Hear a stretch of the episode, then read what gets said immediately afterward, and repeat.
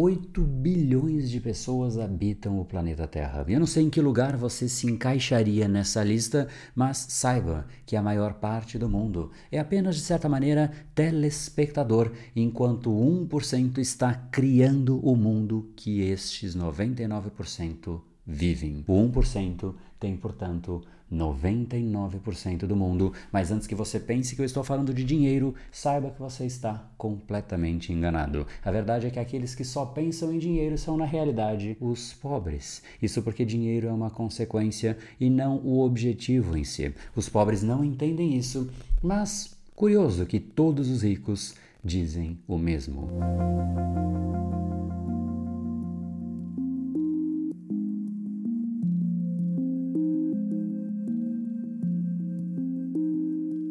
Entender que qualquer coisa que volta para nós é sempre uma consequência.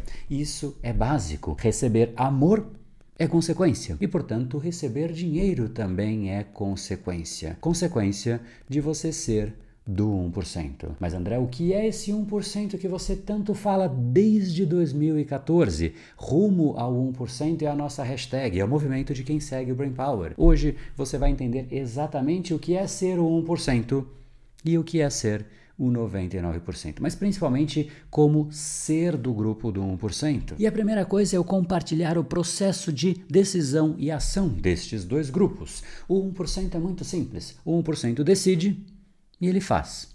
O 99% ele decide também. Aí ele fala: amanhã eu começo, mas não começa. E aí do nada um dia ele faz algo porque ele se motivou a finalmente fazer. Dura ali um, dois dias e ele para. Aí ele tenta uma outra coisa e para. Aí ele recomeça e para de novo, e aí ele desanima, procrastina, busca compensar o desânimo, daí ele gasta o dinheiro que ele tinha para se satisfazer através dessa compensação. Uma turma que não tem nem o controle do que passa pela boca dela e quer conquistar o mundo, mas nem a si mesmo ela conquistou. De um lado, isso, esse ciclo maluco, e de outro lado, isso.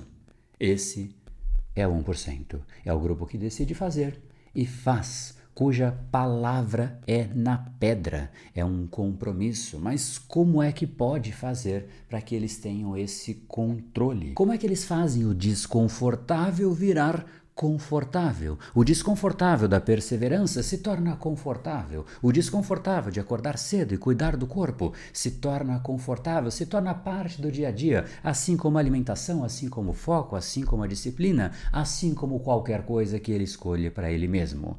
É exatamente essa a conversa. E são três passos para que isso aconteça com você. E o primeiro passo é um dos mais importantes e ele é chamado de diálogo interno. E a verdade é que não era confortável para ninguém no começo. Quando eu ia na academia pelas primeiras vezes, não era confortável. Hoje é simplesmente natural para mim. Eu vou na academia todos os dias. Se tornou confortável, o que para outros é desconfortável. Não somente isso, mas quando eu estou na academia e eu levanto um peso, visto que eu vou sempre, às vezes alguém que está começando olha para aquele peso e fala: Isso é impossível. E não somente eu levanto, mas eu faço isso de uma forma confortável. Como isso é possível?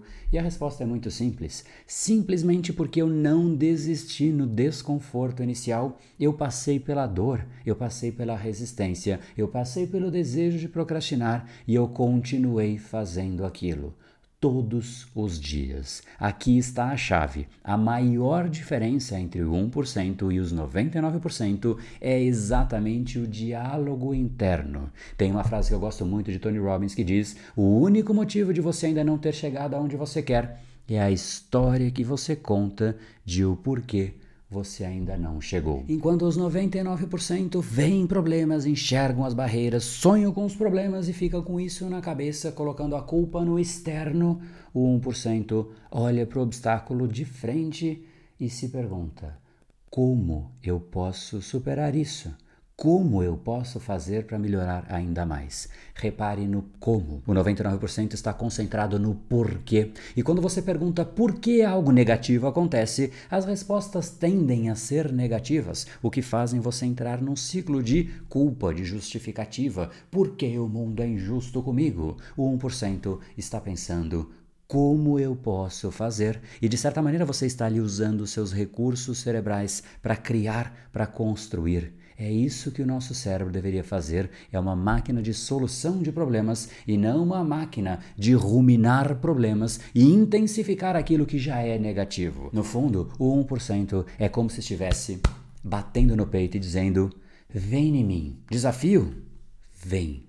Eu quero te desafiar, senhor desafio. É uma postura absolutamente diferente por conta do diálogo interno. O passo de número dois chama-se ação massiva. E esse desafio que acabou de acontecer impulsiona a pessoa do 1% a agir ainda mais. Afinal, se existe um desafio, existe também a necessidade de mais ação de forma massiva. De certa maneira, estes do 1% são impulsionados por uma necessidade insaciável de mais, não para impressionar os outros, mas para atingir o seu próprio potencial máximo. Isso é o suficiente para motivar a pessoa para que ela queira agir, porque ela quer agir. O objetivo está nela, o objetivo está na ação, o objetivo está na superação. Entenda de uma vez por todas: você pode adicionar o significado que você quiser a qualquer ação. Se você vai na academia e fica pensando, ah, oh, que porcaria que eu estou fazendo aqui, o resultado é um. Se você vai na academia e diz, já que eu estou aqui, eu vou arregaçar, o resultado é outro. De novo, é sempre o diálogo interno. O 1% compreende algo que é fundamental. A sua mente é o seu recurso mais valioso e por conta disso, eles investem na sua capacitação mental, na sua educação contínua e no seu desenvolvimento pessoal. Por isso eu volto ao ponto. É sobre dinheiro. Pode até ser a consequência, mas o 1% sabe exatamente isso, que a riqueza, ela não é apenas acumulada na conta bancária, mas também em outras formas. Existem outras riquezas além de dinheiro, como por exemplo as relações que cultivam, as decisões que eles tomam, os conhecimentos que eles adquirem, as novas habilidades. Então o 1% acumula, sim, ele acumula, ele acumula potenciais recursos que são importantes para o futuro dele. E quais são exemplos destes recursos? Networking, habilidades, conhecimentos e por aí vai. Estes são recursos que no futuro serão transformados em algo que move o mundo. Entenda que, mais uma vez, tudo que nós recebemos é consequência. Consequência do quê?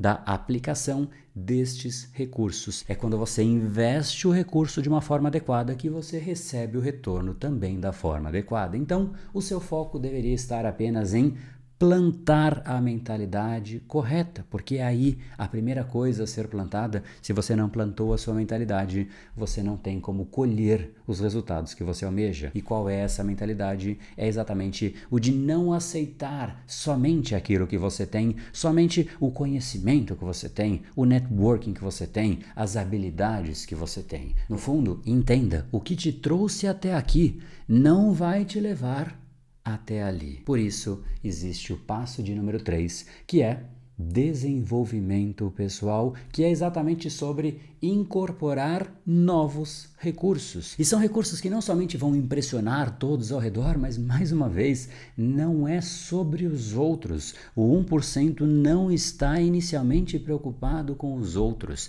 Ele entendeu que ele tem que se transformar numa máquina de geração de valor para que aí sim ele consiga transbordar para os outros, mas você precisa cuidar do seu jardim em primeiro lugar. Você tem que ter substância para levar para o mundo. E é exatamente quando você acumula esses recursos que sim, você impressiona os outros, mas você impressiona a pessoa mais importante, que é você mesmo. Reforço adquira novos conhecimentos, novos recursos, novas habilidades. Inclusive, eu tenho um programa que se chama Movers, que é o nosso programa de aceleração pessoal, que reúne o grupo do 1% e a gente se reúne virtualmente todos os meses. Tem uma aula lá dentro que eu falo exatamente sobre isso, como você pode monetizar os seus talentos, os seus recursos, tudo aquilo que você tem você pode monetizar. E se você não tem nada, porque você não adquiriu, você não incorporou novos recursos, você não tem o que monetizar.